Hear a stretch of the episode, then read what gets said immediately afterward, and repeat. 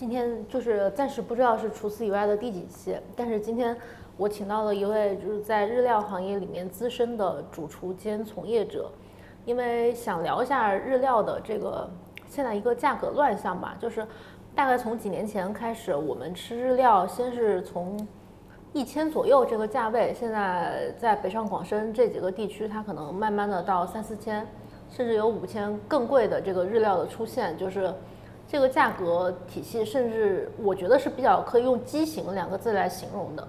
然后，另外想聊这个的一个原因是，日料是我们相对比较不熟悉的一个领域，就是大家大部分人从小并没有接触，所以日料里面的不管是食材、呃技法、呃还有主厨就是说的那些东西，你可能就会是一个被动的接受状态。但是这里面其实是有很多。猫腻跟幺蛾子的，就是所以我想请这位朋友来给我们大概的解释一下。嗯，那我就先说，就是就是嗯，我了解的日料店嘛，就是以北京市场来说，嗯嗯，就比如说可能七八年前那时候可能还不太流行 omakase，然后那个时候呢，就是北京也有一些可能人均上千的日料，嗯，在那个时代可能日料的呃属于一个比较坑蒙拐骗的状态，可能从日本弄一个，比如说老头子说他是天皇的御厨，或者说是。啊，是什么什么怀石的传人之类的？你不要一下指代性就这么强。没有吧？就是这个，就是因为因为在北京天皇御厨，我不知道是谁啊。但北京我之前可能七八年就听过有一家日料，可能人均三四千，然后也是个日本日本的老头，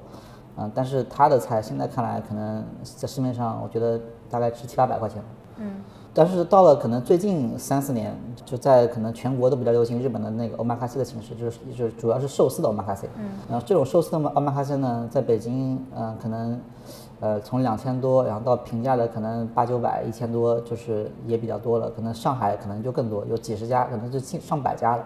就这种 omakase 出现之后呢，就是日料，我觉得相对来说还是对得起消费者的，啊，就是多数店是对得起消费者的，因为。嗯，据我了解啊，整个行业的这个食材成本都在百分之四十左右，可能有些良心店能到百分之五十六十，有一些可能就哪怕心黑一点的也百分之三十。这个食材成本能跟其他那个，比如说中餐或者快餐或者意大利菜之类的比较一下，就是四十是什么水平？就以我了解的，比如说有一些嗯，比如说西餐的一些翻单令，就是它可能偶尔的菜单能做到百分之十七十八。就因为它的菜的人工成本很高，所以它的食材成本就不会太提升的太多。而且现在又流行用本地食材，用鸡鸭鱼肉。你想，嗯，鸡鸭鱼肉在中国市场上很难买到很贵的东西啊，所以就很多西餐厅可能百分之二十多，然后中餐厅呢，嗯，有分高档跟低档的，就低档的肯定会成本很高。就比如说一些，嗯，可能十十几块的快餐，你再压的话，它就百百分之四以下就没法做了，所以它也比较高。别的成本比较低。但是高端的中餐厅通常来讲百分之三十，嗯，也有一些百分之四十到五十的，但极少，多数是百分之三十。而日料店普遍是百分之四十到五十六十，所以我觉得就是从食材成本这个比例上来讲，日料店，啊，他们不算太坑消费者，啊，这这个是我了解的情况。那为什么消费者感觉到很多店很坑，然后特别是说动辄什么四千五千的这个这个情况出现？首先第一个是个别现象，就是北上广深。超过两千五的日料，可能一只手指头就数得过来，就一只手掌数得过来，那不应该就五家，甚至大部分在北京。对，可能大部分在北京。北京这个市场又比较特殊啊，就是那我们先就是可能，呃，先抛开这几家特别贵的不说啊，就是以这个大家比较熟悉的北京一些一些店，然后或者说争议比较大的店嘛，比如说有一家店啊，就是啊，就是有一类的店嘛，就是它的看似食材成本比较高，嗯。但是实际上它是几乎都是中国食材替代的，而有一些可能在上海跟深圳吃饭的客人就比较明白中原的猫腻，所以呢就对这种店它会有争议，就是可能北京的客人觉得这家店特别有性价比，嗯，然后呢可能上海跟深圳的人对他可能不屑一顾。我能不能理解说，就是很多客人他无法分辨到底是进口食材还是本土食材？对，从我们看来啊，就是日本食材。在中国做高级寿司，通常来讲，它的价格应该卖在两千五到三千五，这是平衡成本之后。对，如果百分之四十食材成本的话啊，百或者百分之百分之五十，也要卖给客人，大概差不多，嗯，三两千五到三千五的这个价格才算才算保本。嗯，因为从日本进口食材到中国，不管是正关进口还是一些别的渠道，大致上的成本啊要比日本多二点五倍左右。就低的时候二倍，高的时候可能二点五倍，也有些东西可能像蔬菜它会更贵。所以呢，就是你在比如说你在日本吃一千块的食食材，你在中国就要花两千五来吃。嗯啊，所以这个这个嗯是一个没有办法的事情。所以中国是嗯厨师呢嗯经过摸索啊，发现中国是嗯的海域也有很多鱼是可以拿来做日料的。嗯嗯，比如说那个青岛会养一些呃萨巴，就是青花鱼，然后呢也有一些野生的星鳗，也有也有一些养殖的星鳗，而这些星鳗通常以前是出口日本的，嗯，日本人吃的也是这个星鳗，然后还有鳕鱼白子，也有河豚白子，也有河豚，然后也有就是中国叫嗯池鱼王，就是西马埃及，然后也有干鲷啊、酒会，然后几乎所有的日本鱼在中国市场上都有，百分之八十吧都有。只不过以前很多鱼的鲜度，嗯，可能嗯就是没法保证，因为以前是中餐厅在用，他们拿来做红烧，那那时候可能就是作为供给端来来那边来说，他没有把这个这个鱼的这个质量处理得很好。而后来因为北京很多日料店在用这些鱼，然后上海很多日料店也在用这些鱼了，那所以一些供应商他也在提高他鱼的标准，很多给这些鱼做了一些神经拔，做了一些就是日本的处理方式。神经拔就是一种就是直接对鱼的那个神经进行对它，它破坏了这个鱼的脑神经，让鱼不不再挣扎，然后在一般通常来讲会做一个血拔，就把那个血给放干净。嗯，就血跟就神它神经没有挣扎之后呢，它身上没有出血点，然后血血也被放干净了，所以这种鱼的质量其实也不错。有有些鱼其实，嗯、不比日本的差。嗯，但是我们从我们的角度看来，这个不应该跟客人说它是日本哪哪哪产的。嗯，只不过有一些日料店呢，它嗯为了让客人感到更满意，它会虚构产地。嗯、北京特别喜欢说北海道啊、很多鱼北海道根本不产，他也说北海道。嗯，就是这个信息差在于说，首先大部分人不知道这个鱼国内也有，对并且他不知道这个鱼有可能甚至日本没有，是国内有的品种。对，或者说他在日说日本产地的时候，很多厨师他并不知道日本这个产地不产这个鱼。嗯所以，所以在我们看来就有很多笑话，但是这其实上也是一种无奈，就是因为嗯消费者的要求太高，就是他希望在中国花两千块钱吃的是日本两两千块钱的水平，他不希望在在中国花两千块钱吃日日本八百块的水平，所以呢，那厨师必须得用中国食材嗯来去做这个补充，那不然的话，如果百分百日本食材的话，不太可能在中国做到就是所谓的高性价比。明白。啊，为什么最近几年可能多数人觉得日料变好吃了？其实成本并没有降低，反而增高了，是日本食材。但是因为嗯，几乎每家日料店都有些中国食材，或者说优质的中国食材做补充，所以整体大家的满意度是高的。所以是中国食材的水平、处理水平提高了。对，然后一是处理水平提高了，还有是运用的程度，就是厨师也更会用了。比如说有些鱼，像比如说中国的一些急冻的猴黑，首先它做了液氮处理，就是超低温，然后就速冻，所以它的肉质下降，嗯，不太明显，跟鲜鱼差不多。而这种鱼呢，可能不太适合做刺身，那中国就拿来做烤鱼。然后还有，嗯，这些鱼也经过分级，就是你想要嫩的供应商也有，想要厚身的供应商也有，就是就是它其实那厚可能有可能它是比较柴的，啊，就是就是一些大鱼，啊，但是有些小鱼呢，它比较肥，然后比较嫩。就是说，从供货商的源头那边，它对鱼的处理还有分级的制度对会做得更好。对，就是这两三年，因为日料店的发展，还有说对供应商的努力吧，像像包括像这个疫情的影响也是一部分。比如说新鳗，新鳗曾经可能中国市场上很难拿到出口级的新鳗，因为量太小，他们出口到日本可能是以吨来计的。那就一般的可能日料店找这些供应商去拿货，他们不太搭理你。但是后来呢，因为疫情，他们出口出嗯出现问题，所以他们也会开拓国内市场。然后，所以现在国内的新鳗就是国产的会占主导吧。嗯。还有一点是，中国的新鳗相对于日本新鳗来说，它的鲜度更好。就像新鳗这种鱼，它的对于鱼的这个嗯鲜度要求很高。因为如果呃星鳗多放两天，它的湿浆期一旦过去，你再煮它就没有蓬松感。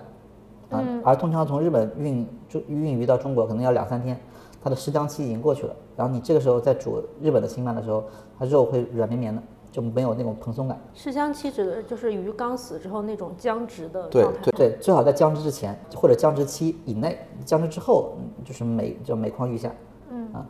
你之前最开始说的日料店大部分食材成本在百分之四十，这个四十指的是他用进口食材还是国产食材？啊、就是混用情况下百分之四十。如果用日本食材，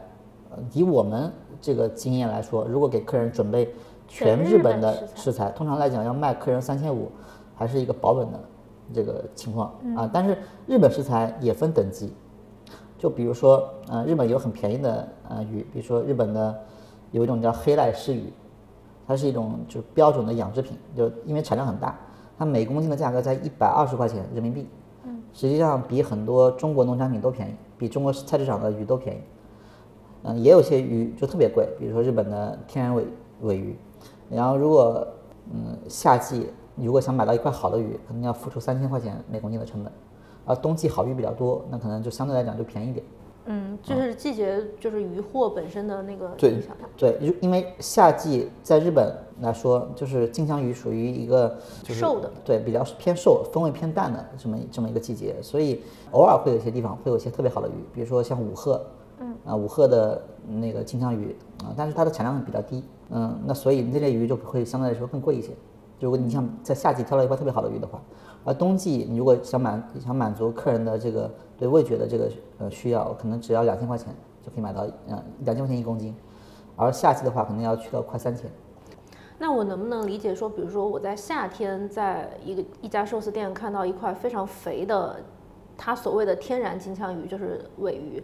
呃，是不是不太合理？啊，有两种情况，因为是有南半球跟北半球的问题，所以夏天你在嗯，比如说在这个美，你可以买到很肥的美国鱼，就比如说波士顿的鱼，嗯，现在还有西班牙的鱼，所以还有一些冷冻鱼，所以金枪鱼冬季、夏季就我觉得都有会都会有好鱼，只不过冬季好鱼可能在日本比较多，夏季呢可能要在呃波士顿之类的地方。那我缩小范围说，它如果说夏季有一个日本产的很肥的天然金枪鱼，这个就不太合理。对，就是非常非常不合理。啊，还有一点就是他要说是不是冷冻的，如果冷冻的话也可以，也但是很少人。但它肯定不会说是冷冻的。对对对对。是我明白，你这个界定就非常的清晰，就是就它是对于产地和对食材的季节，它的位置都可能会要比较清楚，才能知道它这个 money 的。对，还有一些都一些事情，比如像青花鱼，嗯，青花鱼呢，通常来讲季节也是在冬季，然后你如果夏季能吃到很肥的嗯青鱼啊、青花鱼，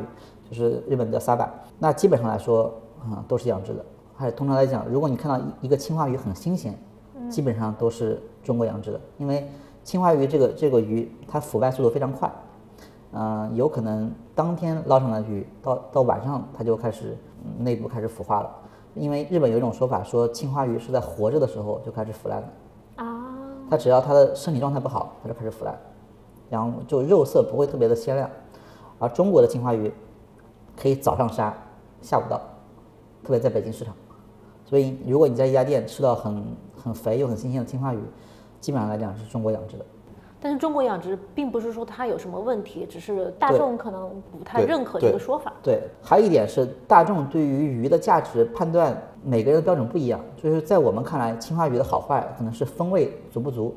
它的鱼体大不大，是不是天然的。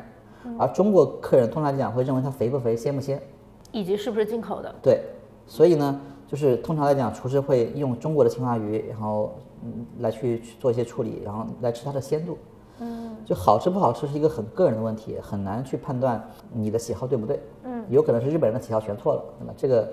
也不是嗯都是市场教育的结果，反正对对，就是还有一些区域的问题，有些人可能他就喜欢吃这这种就是风味比较淡的东西啊，未必喜欢吃那种很就是很重的那种青野生青花鱼的味道。嗯，但是我们觉得，就是如果厨师啊不告诉客人，让客人一直把这个中国产的青花鱼当成日本的北海道青花鱼来吃，我觉得这个好像也不太妥。就是一个欺骗行为。对对，他从从道德上、道义上来讲过不去啊。就是我们还是希望就是客人懂得更多一点，就是他明明白白消费，他吃他其实没有人坑他钱，啊就吃百分之四十四十到个五十食材成本，然后厨师其实也没有没有赚很多，客人我觉得可能在任何菜系里面能吃到这个食材成本，我觉得都不亏。嗯嗯，但是如果说客人他想希望在日料店里面所有东西都是进口的，都是新鲜的，然后他又又不超过两千块钱，这种情况下只有骗子才能满足。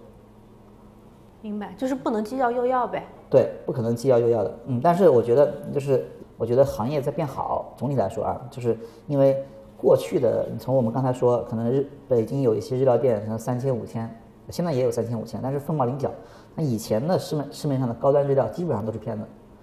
我我曾经就是很早很早以前，在一个城市的一家日料店吃了大概人民两千块钱，他的金枪鱼是从冰箱里面呃冷冻的拿出来，问我要不要现场解冻给我，你确定要点它吗？那个时代可能就是啊，就可能才算真正的骗。现在来讲，嗯，我觉得我认识的日料同行还是比较讲良心的，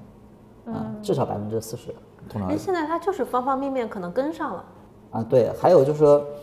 所谓的嗯，就是骗子日料店，哪怕是骗子日料店，他其实只是呃骗客人，让客就是在虚构一些东西，让客人更满足，而他做的事情其实并没有骗客人，因为他我刚才说了，时代成本百分之四十，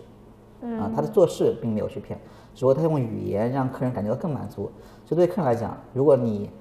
不介意被骗的话，实际上他的满他的开开心程度会更高一点。这有点皇帝新衣那个感觉。对，你觉得就是有必要跟大家就是科普一两种那个天呃天然鱼跟人工养殖的鱼，或者说进口鱼跟国产鱼的区别的判断标准吗？嗯，其实最常见的还是金枪鱼，嗯，因为金枪鱼的差价很大，嗯，就是金枪鱼最便宜的金枪鱼能到每公斤两百块钱，嗯，就是一百块钱一斤，啊，就可能也有些更便宜的。我就我说蓝鳍金枪鱼可能一一百块钱一斤，市面上是有很多这样的产品的，呃，澳洲养殖的这种鱼，然后也有一些我说的每公斤两千多、三千多啊，这这可能从日本的一些什么呃山信啊、石丝啊这种名牌尾鱼商买来的鱼。山信跟十四是日本的两个知名的中盘商，主要供货就是金枪鱼。对对对，然后山信可能就是业务会更广一点，因为它还有些比如说海胆的业务，也有些鲜鱼的业务。嗯。那十四可能基本上只做天然尾鱼了。嗯。然后这两个牌子金枪鱼在中国市场基本上都过两千，很少有一千两千以下的。但实际上这两牌子的金枪鱼它也有好坏的。对，当然当然，它可能从出货来讲，它可能也有一比如一千八的山信的鱼，然后就是呃山信有养殖鱼、半养殖鱼、养殖鱼。然后也有这个天然尾鱼，那十四只多天然尾鱼，然后山性呢，可能呃便宜的野生鱼可能一千八啊，也有一千六的时候，嗯，贵的时候三千多，它有很多分级体系。那我们今天就可能不展开说，只能说一下就是养殖跟天然的区别。像最便宜的那些鱼，就是你能明显的感觉到它的脂肪是吸出来的，就是它脂肪跟肉已经接近分离了，就就是对，像是一坨油。而通常天然尾鱼的脂肪部分呢，嗯，它的就是脂会跟肉比较呃连接的比较紧密，嗯，就是你特别是看切面，然后它呃是还是比较呃比较工整的，就不用没有那种油拉拉的感觉。那更主要的一点是它的就是阿卡米部分，就是它的赤身部分，很少有养殖鱼的阿卡米是深红色的，像宝石一样的深红色，特别是被酱油渍完以后，嗯，啊，就是为什么呢？因为天然鱼是。一个就是高速游游动的状态，整整个从出生到被捕捞上来，它一直在高速的游泳，所以它会吸收很多的氧，就是血氧浓度就很高，然后所以它肉会比较偏红。那养殖鱼呢，通常来讲是嗯或者半养殖鱼，它是在一个就是一个大型的圆圈里面，像一个很大的渔网里面在里面游，它的游速很慢，嗯，它吸的氧的量也很少，然后这种鱼呢，通常来讲会容易泛白。就是即使是赤身的部位也会容易泛白。对，赤身泛白还有一个原因是脂肪是白色的，所以它脂肪的比例比较高，所以在赤身中它也不够，呃，就是让赤身不够透明，所以它嗯没办法产生出宝石的那个色泽。嗯。所以如果你看到一块呃阿卡米是一个宝石的色泽，然后它又很深红，基本上来讲是是天然的。嗯。还有一个是风味，就是养殖鱼缺少天天然鱼的这种就很深邃的风味。嗯，它是没办法去弥补的，因为这是鱼本身的味道。所以养殖的它就会更吹嘘肥美。对对，如果嗯客人都追求肥美的话，像我们也有些客人，他其实并不喜欢吃天然尾鱼，我们也尝试过给他吃天然尾鱼，那他就坚持要吃肥美，他以肥美为鱼的这个最高标准。包括刚才说的这个沙巴啊，说的这个这个金枪鱼，说的还有一些狮鱼，嗯，就是养殖的东西都是很肥的，啊，但是它缺少风味。天然的鱼呢，就是相对来说会比较瘦一些，但是风味比较足。嗯，嗯，价格上差很多，但是好不好吃，这个是个人的问题。嗯，就是如果在告知他的情况下，他仍然选肥美的风味，我觉得就是个人选择。对对对，这个以前呢，我们觉得客人不懂行，但是后来觉得这个是每个人的喜好而已。就比如说，很多人都喝奶茶，不喝不去喝一些普洱，对吧？而喝普洱的爱好者，他也就觉得喝奶茶的人不是喝茶的人。其实都没有什么好 diss 的。对对，大家的喜好不一样，很正常。嗯，刚刚说金枪鱼有一个其实也是这几年比较流行的一个词儿，就是熟成。就金枪鱼它也是经常会被用来熟成的鱼嘛，但熟成现在在呃日料店里也是应用非常广泛的。对但是就我自己观察，我觉得很多日料店它的食材熟成是有点问题，比如它是不新鲜，它对把这个说是熟成，对或者他是处理方法有点问题。对，嗯，这个是怎么理解这种工艺上的信息差？对，首先我们要呃往前说一点，就是中国的日料厨师通常来说，百分之九十以上活跃的日料厨师并没有去过日本，就以我所知，嗯他们的技术从哪来呢？就是从一些在中国的日本人，或者说一些嗯就头部的日料店在这里面学出来的。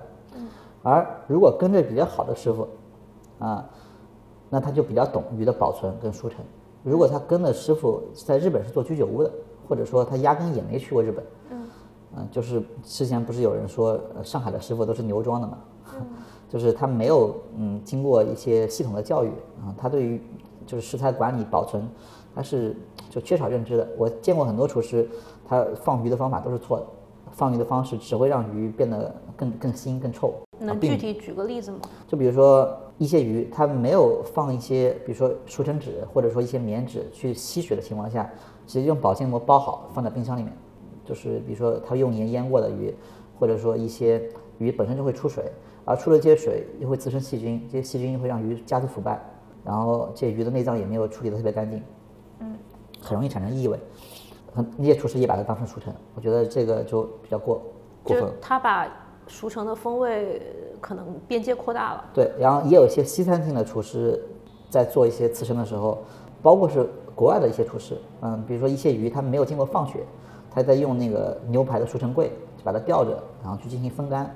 这种鱼呢，在日本人看来，只会也只会让它腥臭，因为血是很臭的东西。你你放在一个储存柜里面放几天之后，它的那个腥味会变得非常非常的突出。啊，但是可能一些呃欧美人认为鱼的风味就是这个，但是可能日本人就不这么认为。就是牛排的熟成本身跟鱼的熟成方法可能就是截然不同的。对，因为牛是一个很重味的道的东西，它它的本身的肉味啊之类的是可以盖住这个它的这个血腥味的，而且像很多像日本的牛，它放血也比较干净，我觉得熟成或者美国的牛其实放血也相对干净一些。嗯，那很多人在处理鱼的时候是没有怎么放血的，那这种血味然后吊着然后被风干了，你想干干干燥的雪，嗯这个当生当生的吃下去是什么味道？我觉得我吃过几次西餐厅的厨师做的熟成鱼都很难吃。嗯而而一个比较好的熟成鱼的方式，首先鱼要经过神经拔跟血拔啊，特别是小鱼，大鱼是没办法的，就是像金枪鱼，它们可能只能就是那放血了，然后和简单的就是就是就是把脑神经给绞死，那么没办法就是整个做这个神经拔，就是很多小鱼，特别是白生鱼，就是要经过比较复杂的处理啊，就是日本有有一种派就是做做熟成的一个前置的手法叫金本式雪拔。嗯，啊，天津的金，然后本日本的本，就是比较复杂的处处理这个呃鱼的方法，它要把它的血处理的非常非常干净。嗯，啊，这种情况下，然后再把鱼，就是看也看鱼的大小啊，就是比如说有的鱼是它不能去呃就是做三枚切的，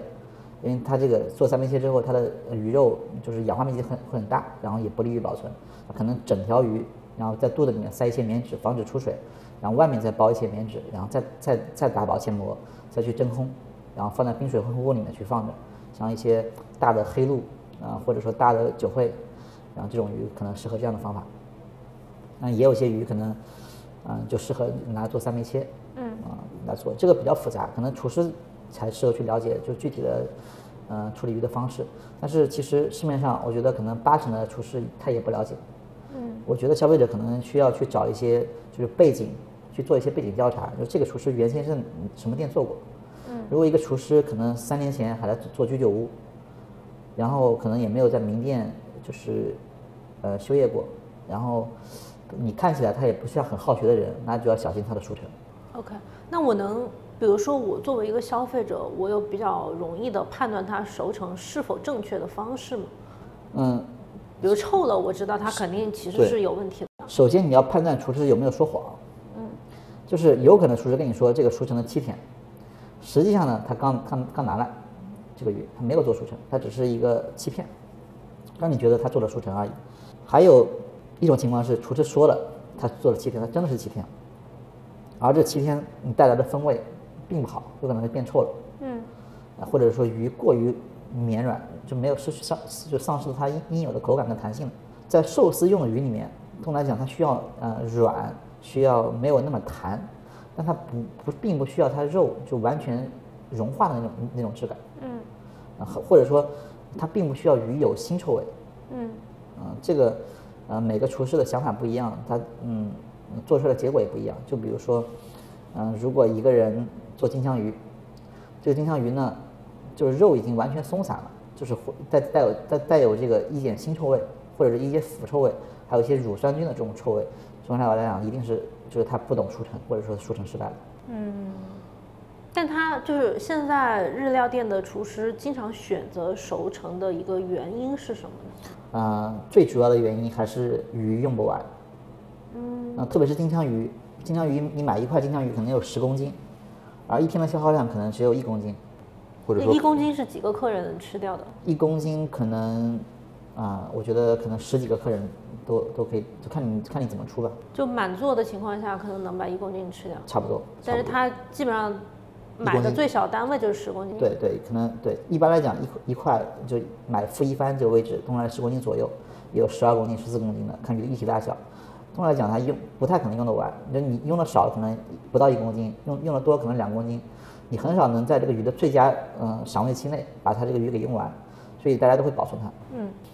然后保存它的过程就是，嗯，你不可能说我非要把这个鱼放到第七天再给客人吃，那这个是、嗯、这个时候不可能说第七天的客人同时把这十公斤的尾鱼给它吃完，所以它就是必须分天把它消耗掉。对，所以嗯，它必然呢就会有一些就是说不得不熟成啊。但多数店呢，通来讲啊，就是不会给客人吃太新鲜的尾鱼，因为太新鲜的尾鱼它第一是硬，还有一个就是它风味上会有点酸味，嗯，它的它的血酸没有排干净。如果我们买的鱼很新鲜的话，我们也会放，大概可能第二天、第三天再给客人吃。OK，但是，嗯、可能我们流转快的话啊、可能有有客人从第三天吃到第十天，如果流转慢的话，可能会再吃更久一点。但是到第十天左右的时候，它的风味可能会变得更好，看鱼体大小啊、但再往后的话，可能就是每况愈下了。但这个其实就是看运气，你可能第十天来的客人就是赶上了你这一波熟成的对风味最好的时候。对，还有一种嗯情况就是说，客人跟厨师有比较好的私交，嗯，那可能厨师会为了他的饭局，提前订一块鱼放在厨房熟成，然后以他的这个赏味期为最最佳的这个，以他以他最佳的食用的赏味期来来选择买鱼的时间点。嗯。就比如说一个客人在七天后来，那我可能现在买买买买一块鱼到，嗯，等他嗯吃的时候，那是最好的时候，嗯，那普通客人来讲，他他的时间是就是是被迁就于那个客人了，嗯，但这个也很正常，就是一个对运营的成本。对对，就所以这也是一个既要就不能既要又要的问题，就是你除非你愿意付出很高的成本，让让厨师为你专门订一块鱼，在最好的时间来吃，嗯一般来讲，一家日料店一个月可能进四块鱼就差不多了。嗯，除了熟成之外，还有其他就是这些年你觉得是突然出现的一些名词吗？或者是就是以前甚至不太流行这种词儿，现在是消费者也会要，然后店家也会宣传的。我觉得有一个词就是 omakase，嗯，就这个词可能啊、虽然现在也很流行，就是可能就也不是最近几年，可能最近四年五年吧，会特别流行。以前呢，通常来讲，大家不太追求 omakase，以前大家对日料店的感觉是去单点，嗯，然后后来呢，出现 omakase 之后呢，就是大家会认为 omakase 就是高端日料，嗯，因为最早的 omakase 店可能都是两千块钱这一档的，后来登了一千，现现在上海有一些三百、四百的，深圳还有一些一百多的，就是到现在才开始下沉 omakase。但是总体上市场上认为 omakase 就是高端日料，而这个理念在日本是错的。omakase 呢，它只是说主厨发办，所以什么都可以 omakase，沙县小吃也可以 omakase，跟老板说我给你五十块钱帮我搭配个套餐，就是 omakase。所以这个这个名词并不代表高级。虽然说日本贵的寿司店都是 omakase，但不代表 omakase 就等于高级。嗯。还有一个是中国人认为 omakase 就等于寿司，因为多数 omakase 店都是寿司主厨发办，而其实上 omakase 怀石也可以，一些割烹料理也可以，就是在日本就是可以几乎是所有的高端料理店都不会让你点菜。嗯。因为就是日本的食材都很贵，他不可能说备了很多货让你来点。东西都是主厨准备好一个套餐让你选择而已，就是你只有吃或只忌口，你这个不吃帮你换而已。而中国客人在中国发现了一家店叫我们哈 C，但是他做的东西是怀石，嗯，或者说是割烹，他觉得货不对版，他会觉得货不对版，居然没有寿司，嗯，这个我觉得是是一个笑话了。如果在日本人看来，而在日本来说，寿司是一个比较平民的东西，像割烹料理、怀石料理都有些，比如说四万、八万的。呃，店比较普通，呃不就比较相对来讲比较多一些，特别是四万这一档的店，怀石料理也很多，而四万档的寿司其实很少的，寿司店通常来讲到三万烟就上不去了，啊，只有一些个别的店会卖的很多很贵很贵，就是它的呃名气效应，而怀石料理店三万块钱可能是一个起步，就是高端怀石料理店，嗯，啊，再往上可能会会很贵很贵，所以在日本来说，就是 omakase 的这个分类里面，怀石是会更贵一些，嗯，啊，然后寿司会更便宜一点。而中国人认为，omakase 这个理念里面就是等于寿司，嗯，啊，所以这个消耗比较多。嗯，你说到这个，我突然想到，就是其实国内的很多日料店，它的分类并不是非常的清晰的，就是你会经常在一个怀石店，它中间给你上两罐寿司。对，就是怀石面上寿司，嗯，它不是一个不不不能的事情，因为在日本它也会上，嗯，从来讲叫御林，就是你比如说你。垫肚子的一个东西，但是如果说上握寿司就很少，因为很多怀石师傅是不会握寿司的，或者说一些可能一些什么一那个香鸭寿司，嗯，也有的握寿司也有，但是可能占比不高，嗯，或者说它只是一道小菜而已，嗯，啊，就让你垫一下肚子而已，它并不是你套餐中的主角啊，像一个小食，有点像《新荣记》的杏仁杏仁饼，你不可能把它当成一个主要的东西，说我为为什么这顿饭没有杏仁饼了？就是在日本。嗯的寿司呃不日本的怀石料理店中寿司的占比很低，而且就是有寿司的店本质很少，即使有寿司占比也很低。那中国的怀石料理店因为客人的诉求是我们还得一定有寿司，所以有些叫怀石或者说叫割烹的店寿司特别多，因为他想都尝到，对他他想让客人啊吃的比较嗨，嗯，这个是可能很多客人的哎诉求吧，认为一家日本料理店寿司越多它越划算，这是我的理解。但实际上是这样吗？当然不是。他们为什么认为寿司多会划算？因为寿司里面生食多，就每一罐都是用新鲜的刺身，比如说北海道产的什么什么鱼，东京湾的什么什么鱼。他是不是觉得就是切片的刺身是感觉它是按片计价的那种感觉？啊，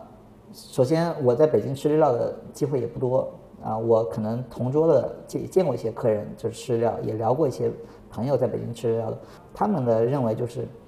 生食比熟食贵，嗯，然后呢，能拿来做寿司的生食又比拿来做刺身的寿那个那个鱼的质量要高，其实毫无道理。对，其实毫无道理。这个我觉得还是要看这个鱼本身，很多鱼其实并没有三文鱼贵。是，比如说刚才说的黑带石鱼，很多人把它当成什么日本日本最好的石鱼拿拿来卖，然后拿来做寿司，其实它的价格比三文鱼要便宜得多。嗯。还有一些中国养殖鱼也比三文鱼要便宜，反而现在三文鱼是可能是很多寿司店用不起的。嗯嗯，好的三文鱼，包括其实秋刀鱼这种大家普遍印象中很便宜的鱼，实际上新鲜季节也很贵。对，特别是出河的时候，就日本就第一批捕到的货，它都会非常非常贵。然后即使到后面，日本的秋刀鱼、冰鲜的秋刀鱼也很贵，拿来做烤鱼其实要比刺身寿司贵得多，甚至国产的活黑都要比很多刺身鱼要贵。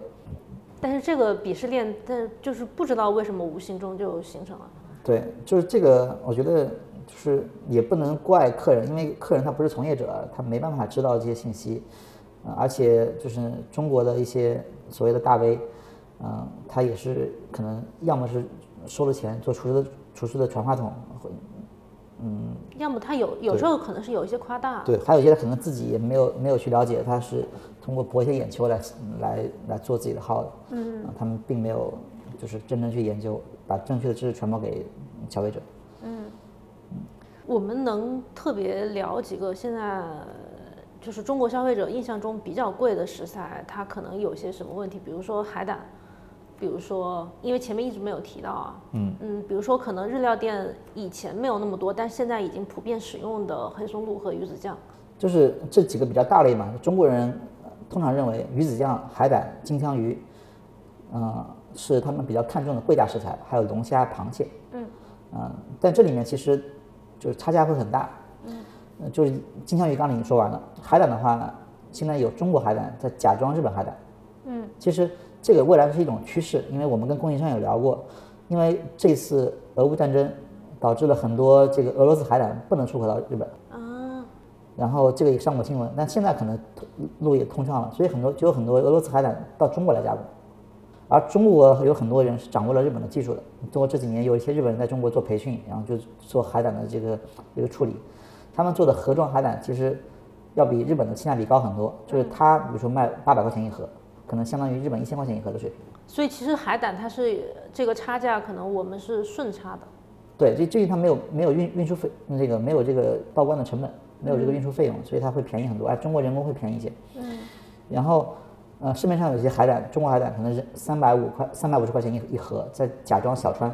小川是日本海胆的品牌。对一个品牌，它不会也就不是特别贵的品牌啊，再假装富美丸，就这种海胆可能市场价在一千块钱一盒，日本的啊，中国的假的这个小小川可能三百五十块钱一盒，四百块钱一盒，呃可能它的质量有可能还会比日本的还还还会好一些。嗯，只不过它后味会偶尔会有些明明矾，就是没有处理干净的，就是苦味苦味、涩味。那这个也是就是按批次，有时候会有，有时候会没有。可能再过个一段时间，可能中国的处理水平高了，可能中国的海胆，呃，有可能会比日本海胆就是同同价位的会好吃很多。嗯嗯，还有就是鱼子酱，就中国产的鱼子酱，可能现在占全球的可能六成到七成。嗯，像卡。对卡路加一些一些大牌，就他们的水平其实呃也很高啊、呃并不比这个国外的这些鱼子酱差。我们甚至在国外买买回来进口的鱼子酱，买回来之后发现，啊、是中国产的，嗯，但是它品质还不如卡路酱。在在海外其实很多店呃也在用中国的鱼子酱。嗯，你看这这些东西，随着中国的供应链的这个这个进步，呃，逐渐都会国产，然后它的其实它的价格嗯都不会很贵。但是我听说过有些日料店，它是会把那个日本的拍卖海胆的盒留着，然后装那种稍微次一级的对海胆。就像刚才我们说的，就是那个中国假川假冒的这个小川，其实这还是就是消费者喜好日本的东西，而中国很多东西已经变得很好了，他不希望再花两千块钱吃中国的中国的这个海胆。嗯，那实际上回到我们刚才说的问题，就是厨师其实在用，呃，他能利用的所有的食材，做到百分之四十，让消费者吃得开心，而消费者呢，在让自己伤心的事情，比如说他去挖掘这个食材到底是不是呃日本的，嗯，或者说他一定要吃到日本才开心，他觉得不吃到日本的他就会觉得亏，那这个时候就在抵消厨师的这个这个努力。但是我我我可以理解他们这个对，我也能理解，就是所以我觉得最好的结果是，就是大家就是就是摊开来说，就是我用的就是中国的，但是你吃的食材成本百分之四十五十甚至六十，嗯，但这个市场教育可能还是就有很长的路。对，但是能接受这个呃事实的客人有多少啊？百分之一可能都没有。你乐观一点想，现在中国日料店它应该会有百分之多少的食材是国产的？呃，有一些性价比店、千元级的店，百分之八十是国产的，嗯，只有金枪鱼和海胆是日本的，嗯，像疫情期间有很多寿司店，特别是今年呃疫情很严重的时候，整个供应链都断了，它还还继续提供很鲜很鲜的鱼，那那你想他的鱼是从哪来的？再补充一个这个食材，就是差价特别大，就是鲍鱼，就日本的黑鲍鱼啊，它分季节，像夏天夏天的时候就特别贵，像大一点的鲍鱼，比如说七八百克的鲍鱼，可能一只鲍鱼到中国来的成本要差不多八千块钱到一万块钱一只的鲍鱼。然后，而中国日料店通常在用澳洲鲍鱼，它可能每公斤只要五百块、六百块，就你买一公斤，可能就是一公斤的大大的鲍鱼，可能也只要就不到一千块钱。而他们会给这个鲍鱼起个很好听的名字，叫黑金鲍。黑金鲍在北上广某些大型的市场里面是可以找到的，大家有兴趣可以看一下。这个黑金鲍呢，首先它是一个营销名词，就是并没有一个鲍鱼，它在学术上或者说在供应商里面叫黑金鲍。它不是品种名字，对，好像有好像有新西新西兰产的黑金鲍，但是日本是没有黑金鲍的，澳大利亚好像也没有黑金鲍。就是而且嗯、通常来讲，你们吃到的这个黑金鲍也跟新西兰这个黑金鲍也没有什么关系。嗯啊，反而是一些中餐厅、一些火锅店点的黑金鲍，就是新西兰的黑金鲍。就是澳洲的鲍鱼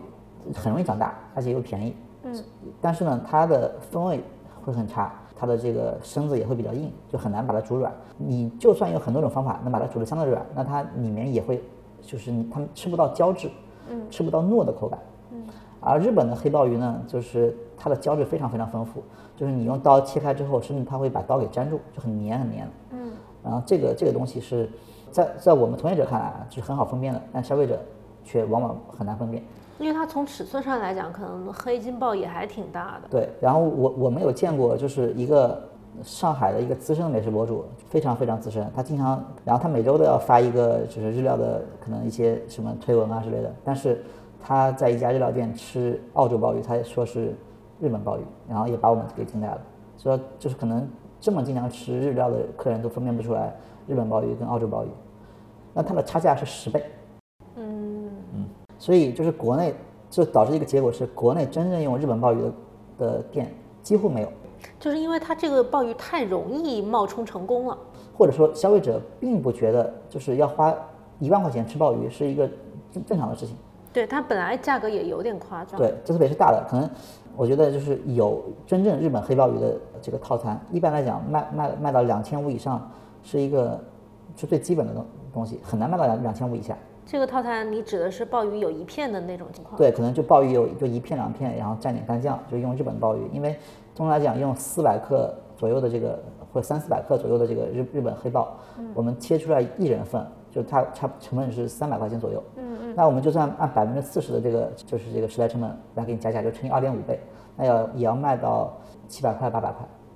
啊，甚至要卖到一千块。嗯。就是就是这么一道菜，你想一一套寿司总共才，通常很多外面很多餐厅提供的寿司套餐一共才可能就是说一千块左右，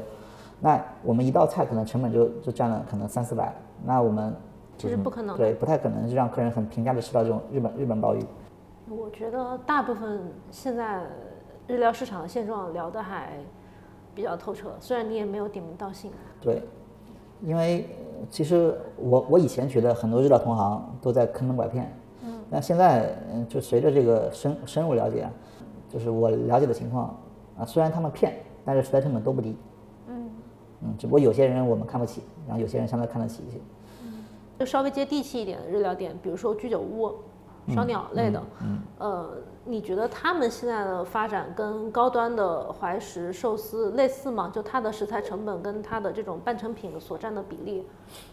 嗯，这个也要分，就有一些连锁居酒屋几乎全是这个半成品，嗯，也要也有一些就是烧鸟店，可能卖到人均七八百块的烧鸟店也是半成品，但是它的半成品是鲜品，就因为烧鸟的这几年发展很快，所以有有供应链提供烧鸟的鲜就是就是鲜品的串，但是很多平价居酒屋它用的是冻品，啊、就是一袋儿那种，对对对，然后只要解冻一下，然后拿拿来烤烤一烤，刷一点比较浓厚的酱，就可以把它的那个冻品冻品的嗯质量给它盖一盖。这个也要分，就是我吃居酒屋的次数不多啊、但是我了解供应链，嗯、这里面可能烧鸟的毛利是最高的，嗯啊，就是我可能些所谓的稀有部位，比如说鸡横膈膜这种串，嗯，可能是三块钱一串，那你可能很多客人觉得啊，这很多鸡才能串这一串，但对于工厂来制作这个东西来说，就非常非常的廉价。呃，它三块钱一串的，可能要卖到卖到你二十八，可能就是百分之十的食材成本左右了。嗯，对，因为横膈膜它其实一个腿上面就一片，对一个鸡只有两块横膈膜，对对，但是工厂生产的时候，就是一只鸡可以拆出很多很多部位。啊，它如果一天能生产数千只鸡的话，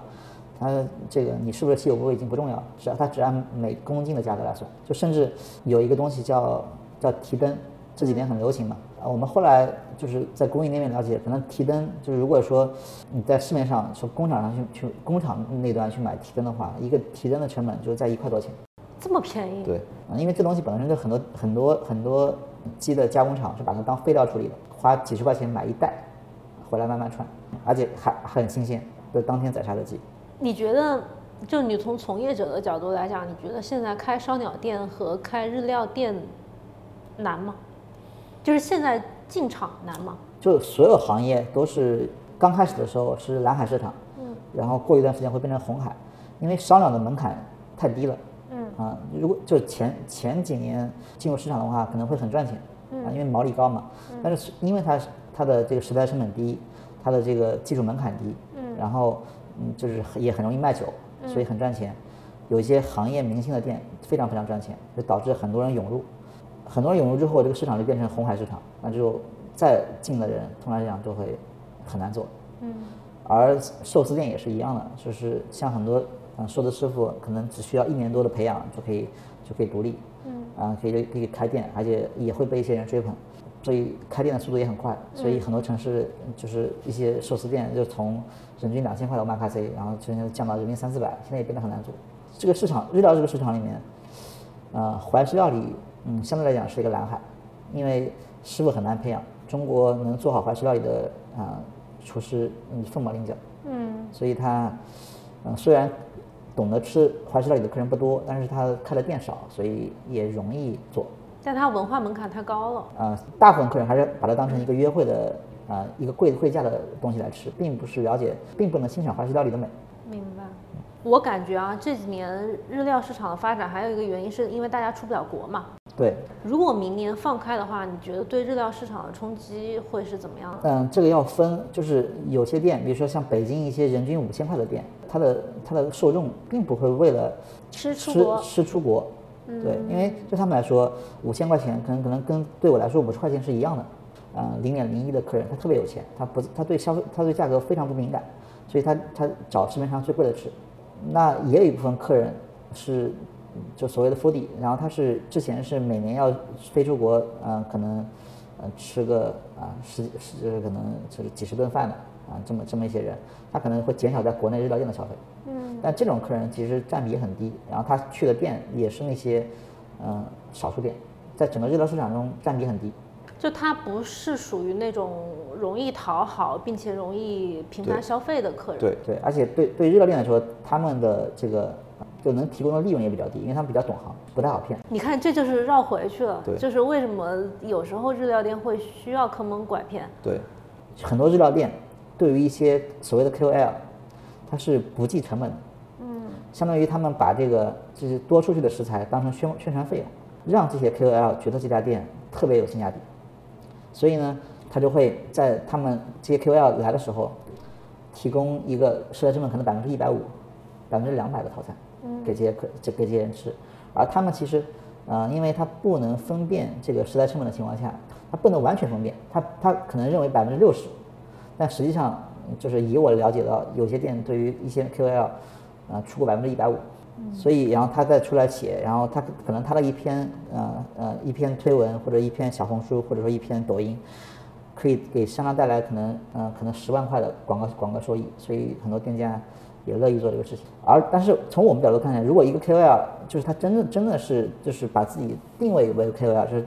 带领大家来去选择日料店，他如果看不出其中的这这些赠送这些，然后用这种被贿赂的这个这个这个套餐去做为商家做背书，那要不是蠢就是坏。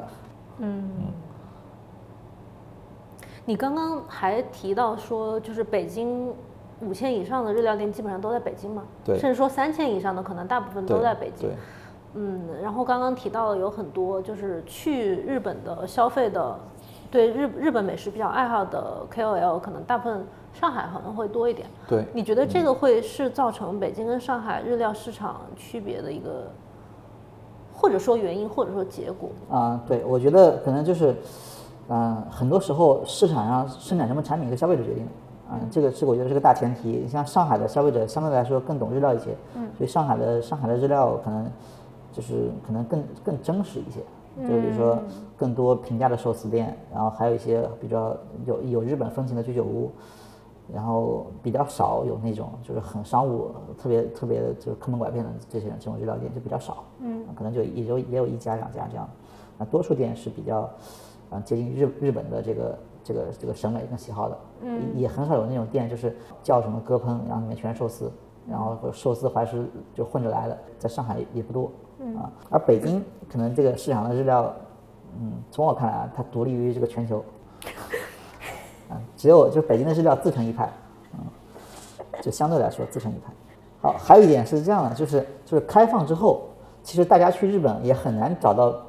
有中国这样性价比的寿司店了，为什么？因为中国食材的成本，